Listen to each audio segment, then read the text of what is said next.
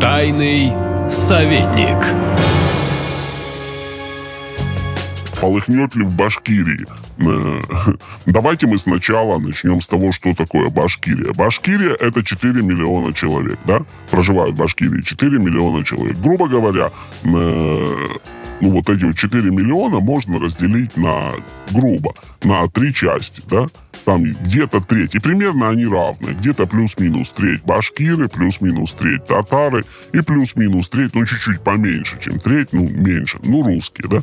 И потом остальных 97 народностей. Что-то у них там, по-моему, около 100 народностей. Очень такой разно, э, разночинный край. Вот.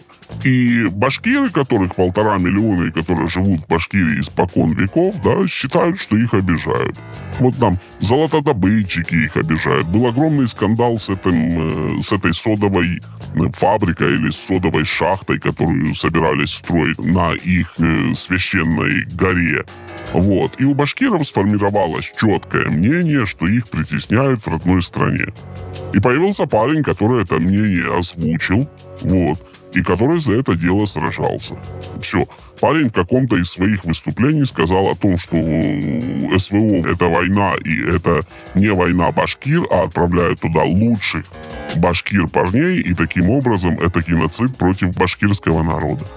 Парня из-за этого пытаются прикрыть естественно. Все. Официальная причина другая, там кто-то, глава республики написал на него какое-то заявление, что, ну, не имеет значения. Официальная причина другая, но мы же здесь все не дураки, понятно, откуда ноги растут.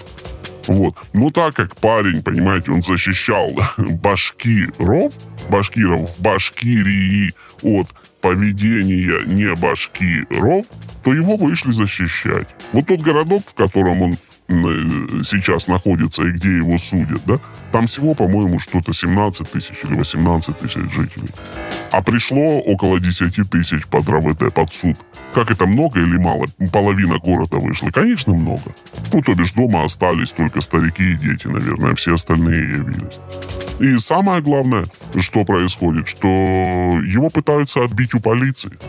Это же немыслимо. Ну, просто немыслимо атакуют автозак, не дают выехать. Это первый бунт э, в России на национальной почве со времен Чеченской войны. Все это факт. И то, что сейчас происходит в Баш Башкирии, вот вы смотрите на это внимательно. Вот так же оно полыхнет и по всей стране. Вот там сейчас происходит репетиция. Вот прогон такой театральный. Как это будет дальше? Вот так дальше это и будет все полыхнет на национальной почве. Это происходило всегда во всем мире. Это самая легкая карта. Это самый простой сценарий. Понимаете?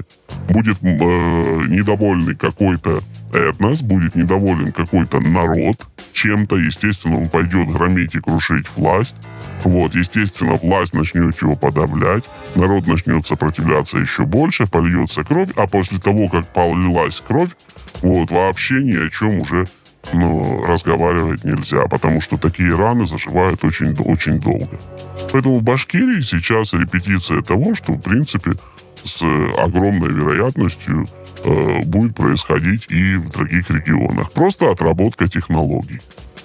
Просто отработка технологий, и за этим нужно наблюдать с повышенным вниманием, я считаю. Наша лента. Веселим, сообщаем, удивляем.